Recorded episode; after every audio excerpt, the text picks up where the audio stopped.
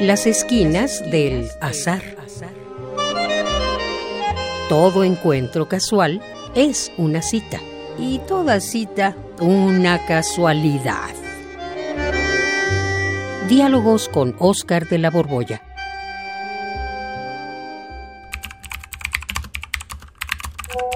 Hola. Hola, me da gusto encontrarte aquí en el Zoom.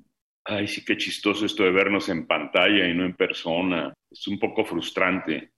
quiero Pues dar sí, un abrazo, pero- nada más así puras señas. ¿Qué es esto del Zoom? Estamos sumisos, Estamos sumisos en el Zoom, pero sumidos en el Zoom y sumisos a la tecnología.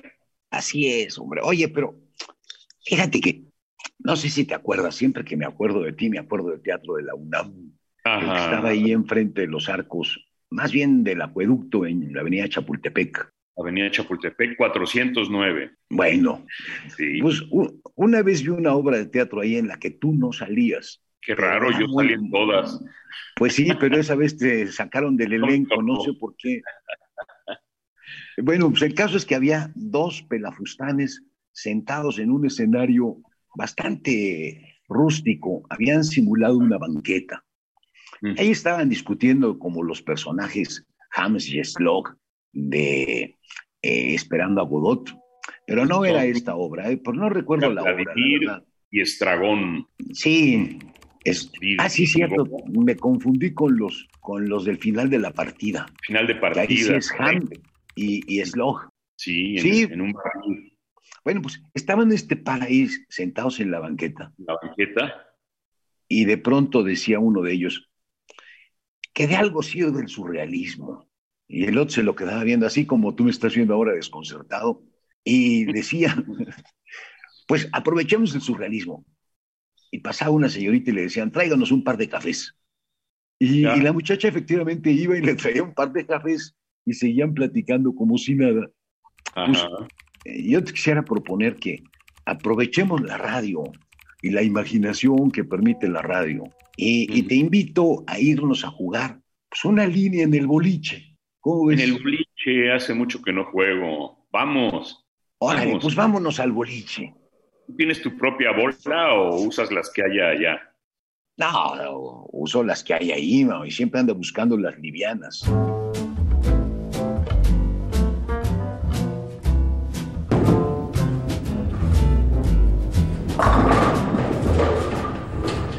Fíjate que la primera vez que yo fui a un boliche fue en lo que ahora es la Casa Universitaria del Libro. Eh, Este edificio boliche.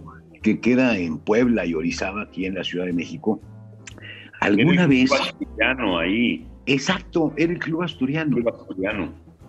Bueno, pues Sí. en ese lugar había un boliche y lo peculiar del asunto es que como, pues estoy hablándote de hace muchísimos años, no se había automatizado el que pararan los pinos.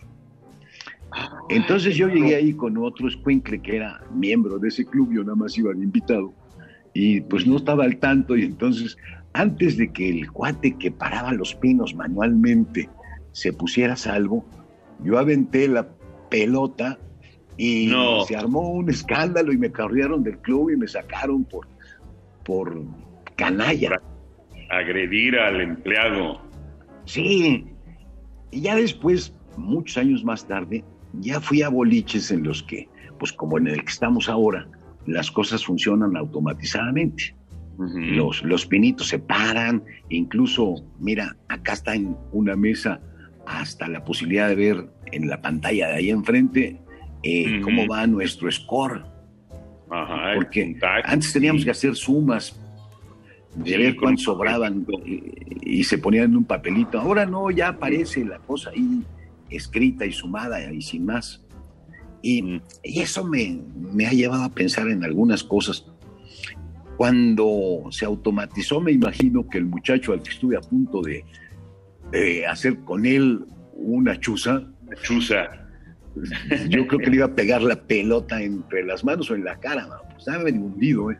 Matas. Bueno, pues ese cuate perdió el trabajo. ¿Por? Eh, Pues porque llegó la Por automatización y todos los que paraban pinos se fueron a, a parar a otro lado porque pues el, mecanismo este que se emplea cancela esa fuente de trabajo. Y le he estado dando vueltas a este asunto, porque resulta que cada que hay una máquina o un sistema mecánico que nos facilita la vida, por ejemplo, tú sabes que con las poleas uno puede jalar un peso muy superior a la fuerza que uno tiene. El sistema de poleas permite dividir los pesos y empleando pues un brazo flaco como el tuyo y no fuerte como el mío.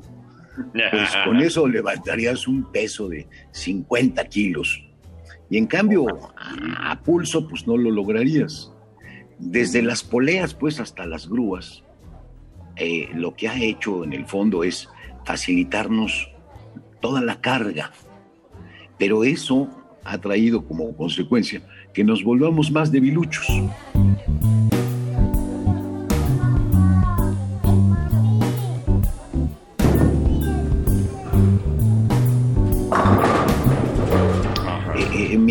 Haya una máquina que satisface una necesidad o nos facilita la vida, perdemos esa habilidad. Mm. Yo recuerdo que antes los empleados de cualquier tienda tenían que hacer las cuentas pues de manera manual para cobrarte el importe de las mercancías que llevabas. Y ahora simplemente las pasan, las pasan y solita la máquina va haciendo la suma, la resta, la división, todas las operaciones matemáticas o aritméticas más bien, eh, a causa de el empleo de sumadoras, pues han hecho que nos volvamos unos inútiles para hacer cuentas por nosotros mismos. No sé si te ha tocado ver a, algún empleado, Juan, de estas tiendas en las que uno compra esos productos nefastos para la salud, que hacen unos esfuerzos de verdad terribles cuando tienen descompuesta la sumadora. Y uno... El otro día compré unos dulces de 7 pesos. Dije, me da dos. Entonces ya me dio los dos dulces y no encontraba la sumadora para saber cuánto cobrarme. 14 mil pesos y no para sumar 7 más 7. No, no, no quería. Me, me, dio horror y una debilidad mental. Eh, el problema es que eh, con las sumadoras hemos perdido nuestra capacidad para hacer operaciones aritméticas. Y es más, te voy a confesar una cosa. Yo tenía más o menos una buena caligrafía y como desde hace mucho tiempo escribo directamente sobre la computadora, pues resulta que me he vuelto un ágrafo. Ya no me salen las palabras, se me atora la pluma. Y a mí me preocupa esto de las máquinas, porque no solamente traen como consecuencia la pérdida de fuentes de trabajo, sino también la autonomía que teníamos como seres humanos.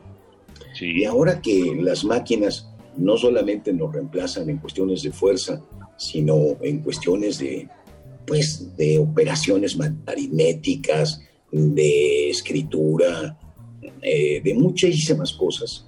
Y están llegando a un momento en el que saben más que nosotros, ya incluso en el asunto totalmente exclusivo de los seres humanos, que es la toma de decisiones.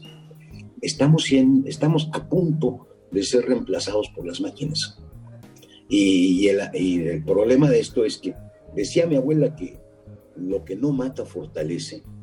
Y yo creo que habría que agregar que lo que facilita incapacita. Y, estamos volviéndonos una humanidad que la verdad ya no es capaz de por sí misma resolver los asuntos. Y no solamente esto significa una dependencia de las máquinas, sino una total eh, pues ausencia de la razón de ser nuestra en este mundo.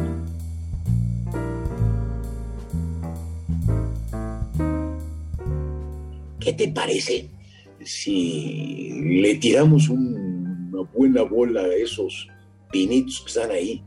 A ver, anímate, hagamos una línea. se me va la bola. Se te fue por el canal, man se va por la canal mi, mi, bola. Se me hace que eres producto de la actual educación, ya no hecha por maestros, sino por facilitadores. y, vas a necesitar alguien que te auxilie con algún instructivo sacado de internet para que aprendas a aventar la bola. hombre, cuando los profesores convertían educación en un campo de obstáculos para que el alumno resolviera los problemas por él mismo, realmente le hacían un beneficio. Igual cuando los padres obligaban a los hijos a resolver por ellos mismos los problemas, realmente los capacitaban para la vida. Así es que Juan, hay que practicar. Tráete una bola más pesada. Esa rosita que agarraste no va bien contigo, Juan. Ese es de Órale, pues anímate. Ahí voy yo, mira. Fíjate nada más el estilo. Ándale. ¿eh? Un esper. Un esper. Radio UNAM, en colaboración con la Facultad de Estudios Superiores Acatlán, presentó Las esquinas del azar. Todo encuentro casual es una cita y toda cita una casualidad. Voces Oscar de la Borbolla y Juan Stack. Operación Francisco Mejía. Producción Rodrigo Aguilar. Radio UNAM. Experiencia sonora.